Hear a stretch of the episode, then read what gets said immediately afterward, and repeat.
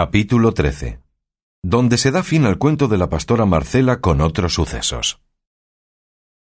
Mas apenas comenzó a descubrirse el día por los balcones del oriente, cuando los cinco de los seis cabreros se levantaron y fueron a despertar a don Quijote, y a decille si estaba todavía con propósito de ir a ver el famoso entierro de Crisóstomo, y que ellos le harían compañía.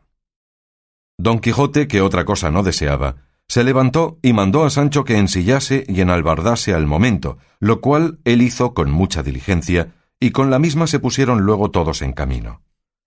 Y no hubieron andado un cuarto de legua, cuando al cruzar de una senda vieron venir hacia ellos hasta seis pastores vestidos con pellicos negros y coronadas las cabezas con guirnaldas de ciprés y de amarga adelfa. Traía cada uno un grueso bastón de acebo en la mano. Venían con ellos, asimismo, dos gentiles hombres de a caballo, muy bien aderezados de camino, con otros tres mozos de a pie que los acompañaban. En llegándose a juntar se saludaron cortésmente, y preguntándose los unos a los otros dónde iban, supieron que todos se encaminaban al lugar del entierro, y así comenzaron a caminar todos juntos. Uno de los de a caballo, hablando con su compañero, le dijo Paréceme, señor Vivaldo, que habemos de dar por bien empleada la tardanza que hiciéramos en ver este famoso entierro, que no podrá dejar de ser famoso según estos pastores nos han contado extrañezas así del muerto pastor como de la pastora homicida. Así me lo parece a mí, respondió Vivaldo, y no digo yo hacer tal danza de un día, pero de cuatro la hiciera a trueco de verle. Preguntóles don Quijote qué era lo que habían oído de Marcela y Grisóstomo. El caminante dijo que aquella madrugada habían encontrado con aquellos pastores, y que por haberles visto en aquel tan triste traje, les habían preguntado la ocasión, por qué iban de aquella manera. Que uno de ellos se lo contó, contando la extrañeza y hermosura de una pastora llamada Marcela, y los amores de muchos que la recuestaban, con la muerte de aquel Crisóstomo a cuyo entierro iban. Finalmente, él contó todo lo que Pedro a don Quijote había contado. Cesó esta plática, y comenzóse otra, preguntando el que se llamaba Vivaldo a don Quijote qué era la ocasión que le movía a andar armado de aquella manera por tierra tan pacífica. A lo cual respondió don Quijote La profesión de mi ejercicio no consiente ni permite que yo ande de otra manera. El buen paso, el regalo y el reposo allá se inventó para los blandos cortesanos, mas el trabajo, la inquietud y las armas sólo se inventaron e hicieron para aquellos que el mundo llama caballeros andantes, de los cuales yo, aunque indigno, soy el menor de todos. Apenas le oyeron esto, cuando todos le tuvieron por loco. Y por averiguarlo más y ver qué género de locura era el suyo, le tornó a preguntar Vivaldo que qué quería decir caballeros andantes. No han vuestras mercedes leído, respondió don Quijote, los anales e historias de Ingalaterra, donde se tratan las famosas fazañas del rey Arturo, que comúnmente en nuestro romance castellano llamamos el rey Artús, de quien es tradición antigua y común en todo aquel reino de la Gran Bretaña, que este rey no murió, sino que por arte de encantamiento se convirtió en cuervo, y que andando los tiempos ha de volver a reinar y a cobrar su reino y cetro, a cuya causa no se probará que desde aquel tiempo a éste haya ningún inglés muerto cuervo alguno? Pues en tiempo de este buen rey fue instituida aquella famosa orden de caballería de los caballeros de la tabla redonda, y pasaron sin faltar un punto los amores que allí se cuentan de don Lanzarote del Lago con la reina Ginebra, siendo medianera de ellos y sabidora aquella tan honrada dueña quintañona, de donde nació aquel tan sabido romance y tan decantado en nuestra España de Nunca fuera caballero de damas tan bien servido como fuera Lanzarote, cuando de Bretaña vino. Con aquel progreso tan dulce y tan suave de sus amorosos y fuertes fechos, pues desde entonces, de mano en mano, fue aquella orden de caballería extendiéndose y dilatándose por muchas y diversas partes del mundo, y en ella fueron famosos y conocidos por sus fechos el valiente Amadís de Gaula, con todos sus hijos y nietos, hasta la quinta generación y el valeroso Félix Marte de Hircania, y el nunca como se debe alabado Tirante el Blanco, y casi que en nuestros días vimos y comunicamos y oímos al invencible y valeroso caballero don Belianís de Grecia. Esto, pues, señores, es ser caballero andante. Y la que he dicho es la orden de su caballería, en la cual, como otra vez he dicho, yo, aunque pecador, he hecho profesión, y lo mismo que profesaron los caballeros referidos, profeso yo. Y así me voy por estas soledades y despoblados buscando las aventuras, con ánimo deliberado de ofrecer mi brazo y mi persona a la más peligrosa que la suerte me depare en ayuda de los flacos y menesterosos. Por estas razones que dijo, acabaron de enterarse los caminantes que era don Quijote falto de juicio y del género de locura que lo señoreaba, de lo cual recibieron la misma admiración que recibían todos aquellos que de nuevo venían en conocimiento de ella. Y Vivaldo, que era persona muy discreta y de alegre condición, por pasar sin pesadumbre el poco camino que decían que les faltaba, al llegar a la sierra del entierro quiso darle ocasión a que pasase más adelante con sus disparates, y así le dijo Paréceme, señor caballero andante, que vuestra merced ha profesado una de las más estrechas profesiones que hay en la tierra, y tengo para mí que aun la de los frailes cartujos no es tan estrecha. Tan estrecha bien podía ser, respondió nuestro don Quijote, pero tan necesaria en el mundo no estoy en dos dedos de ponello en duda. Porque si va a decir verdad, no hace menos el soldado que pone en ejecución lo que su capitán le manda que el mismo capitán que se lo ordena. Quiero decir que los religiosos, con toda paz y sosiego, piden al cielo el bien de la tierra, pero los soldados y caballeros ponemos en ejecución lo que ellos piden, defendiéndola con el valor de nuestros brazos y filos de nuestras espadas, no debajo de cubierta, sino al cielo abierto, puestos por blanco de los insufribles rayos del sol en el verano y de los erizados hielos del invierno. Así que somos ministros de Dios en la tierra y brazos por quien se ejecuta en ella su justicia. Y como las cosas de la guerra y las a ellas tocantes y concernientes no se pueden poner en ejecución, sino sudando, afanando y trabajando, síguese que aquellos que la profesan tienen sin duda mayor trabajo que aquellos que en sosegada paz y reposo están rogando a Dios favorezca a los que poco pueden. No quiero yo decir ni me pasa por pensamiento que es tan buen estado el de caballero andante como el de encerrado religioso. Solo quiero inferir, por lo que yo padezco, que sin duda es más trabajoso y más aporreado, y más hambriento y sediento, miserable, roto y piojoso, porque no hay duda, sino que los caballeros andantes pasados pasaron mucha mala aventura en el discurso de su vida, y si algunos subieron a ser emperadores por el valor de su brazo, a fe que les costó buen porqué de su sangre y de su sudor, y que si a los que tal grado subieron les faltaran encantadores y sabios que los ayudaran, que ellos quedaran bien defraudados de sus deseos y bien engañados de sus esperanzas. De ese parecer estoy yo, replicó el caminante, pero una cosa entre otras muchas me parece muy mal de los caballeros andantes, y es que, cuando se ven en ocasión de acometer una grande y peligrosa aventura, en que se ve manifiesto peligro de perder la vida, Nunca en aquel instante de acometella se acuerdan de encomendarse a Dios, como cada cristiano está obligado a hacer en peligros semejantes. Antes se encomiendan a sus damas con tanta gana y devoción como si ellas fueran su Dios, cosa que me parece que huele algo a gentilidad. Señor, respondió don Quijote, eso no puede ser menos en ninguna manera, y caería en mal caso el caballero andante que otra cosa hiciese, que ya está en uso y costumbre en la caballería andantesca que el caballero andante que al acometer algún gran fecho de armas tuviese su señora delante, vuelva a ella los ojos blanda y amorosamente, como que le pide con ellos le favorezca y ampare en el dudoso trance que acomete. Y aun si nadie le oye, está obligado a decir algunas palabras entre dientes en que de todo corazón se le encomiende, y de esto tenemos innumerables ejemplos en las historias. Y no se ha de entender por esto que han de dejar de encomendarse a Dios, que tiempo y lugar les queda para hacerlo, en el discurso de la obra. Con todo eso, replicó el caminante, me queda un escrúpulo. Y es que muchas veces he leído que se traban palabras entre dos andantes caballeros y de una en otra se les viene a encender la cólera y a volver los caballos y tomar una buena pieza del campo y luego, sin más ni más, a todo el correr de ellos se vuelven a encontrar y en mitad de la corrida se encomiendan a sus damas. Y lo que suele suceder del encuentro es que el uno cae por las ancas del caballo pasado con la lanza del contrario de parte a parte, y al otro le viene también que, a no tenerse a las crines del suyo, no pudiera dejar de venir al suelo. Y no sé yo cómo el muerto tuvo lugar para encomendarse a Dios en el discurso de esta tan acelerada obra. Mejor fuera que las palabras que en la carrera gastó encomendándose a su dama, las gastara en lo que debía y estaba obligado como cristiano. Cuanto más que yo tengo para mí que no todos los caballeros andantes tienen damas a quien encomendarse, porque no todos son enamorados. Eso no puede ser, respondió don Quijote. Digo que no puede ser que haya caballero andante sin dama.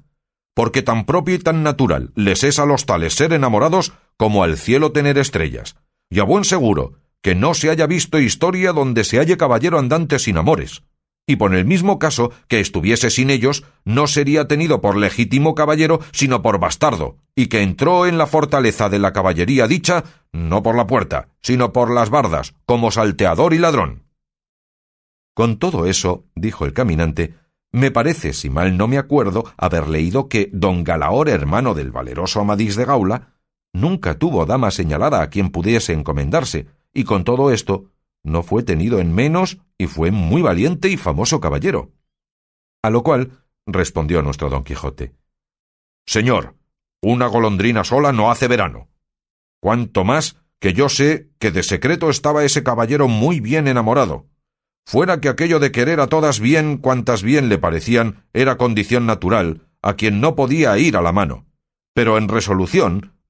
averiguado está muy bien que él tenía una sola a quien él había hecho señora de su voluntad, a la cual se encomendaba muy a menudo y muy secretamente porque se preció de secreto caballero. Luego, si es de esencia que todo caballero andante haya de ser enamorado, dijo el caminante, bien se puede creer que vuestra merced lo es, pues es de la profesión. Y si es que vuestra merced no se precia de ser tan secreto como don Galaor, con las veras que puedo le suplico, en nombre de toda esta compañía y en el mío, nos diga el nombre, patria, calidad y hermosura de su dama, que ella se tendría por dichosa de que todo el mundo sepa que es querida y servida de un tal caballero como vuestra merced parece. Aquí dio un gran suspiro don Quijote y dijo yo no podré afirmar si la dulce mi enemiga gusta o no de que el mundo sepa que yo la sirvo. Solo sé decir, respondiendo a lo que con tanto comedimiento se me pide, que su nombre es Dulcinea, su patria el Toboso, un lugar de la Mancha. Su calidad por lo menos ha de ser de princesa, pues es reina y señora mía, su hermosura sobrehumana, pues en ella se vienen a hacer verdaderos todos los imposibles y quiméricos atributos de belleza que los poetas dan a sus damas, que sus cabellos son oro, su frente campos elíseos, sus cejas arcos del cielo, sus ojos soles, sus mejillas rosas, sus labios corales, perlas sus dientes, alabastro su cuello, mármol su pecho, marfil sus manos, su blancura nieve, y las partes que a la vista humana encubrió la honestidad son tales según yo pienso y entiendo, que sólo la discreta consideración puede encarecerlas y no compararlas. El linaje, prosapia y alcurnia queríamos saber, replicó Vivaldo. A lo cual respondió don Quijote. No es de los antiguos curcios, gallos y cipiones romanos, ni de los modernos colonas y ursinos, ni de los moncadas y requesenes de Cataluña, ni menos de los rebellas y villanovas de Valencia, Palafoxes, Nuzas, Rocabertis, Corellas, Lunas, Alagones, Urreas, Foces y Gurreas de Aragón, Cerdas, Manriques, Mendozas y Guzmanes de Castilla, Alencastros, Payas y Meneses de Portugal, pero es de los del Toboso de la Mancha, linaje, aunque moderno, tal que puede dar generoso principio a las más ilustres familias de los venideros siglos, y no se me replique en esto, si no fuere con las condiciones que puso Cervino al pie del trofeo de las armas de Orlando que decía Nadie las mueva, que estar no pueda con Roldán a prueba. Aunque el mío es de los cachopines de Laredo, respondió el caminante, no le osaré yo poner con el del Toboso de la Mancha, puesto que, para decir verdad, semejante apellido hasta ahora no ha llegado a mis oídos. ¿Cómo eso no habrá llegado? replicó don Quijote. Con gran atención iban escuchando todos los demás la plática de los dos, y aun hasta los mismos cabreros y pastores conocieron la demasiada falta de juicio de nuestro don Quijote. Solo Sancho Panza pensaba que cuanto su amo decía era verdad, sabiendo él quién era y habiéndole conocido desde su nacimiento. Y en lo que dudaba algo, era en creer aquello de la linda Dulcinea del Toboso, porque nunca tal nombre ni tal princesa había llegado jamás a su noticia, aunque vivía tan cerca del Toboso. En estas pláticas iban cuando vieron que por la quiebra que dos altas montañas hacían, bajaban hasta veinte pastores, todos ellos con pellicos de negra lana vestidos, y coronados con guirnaldas que a lo que después pareció eran cuál de tejo y cuál de ciprés.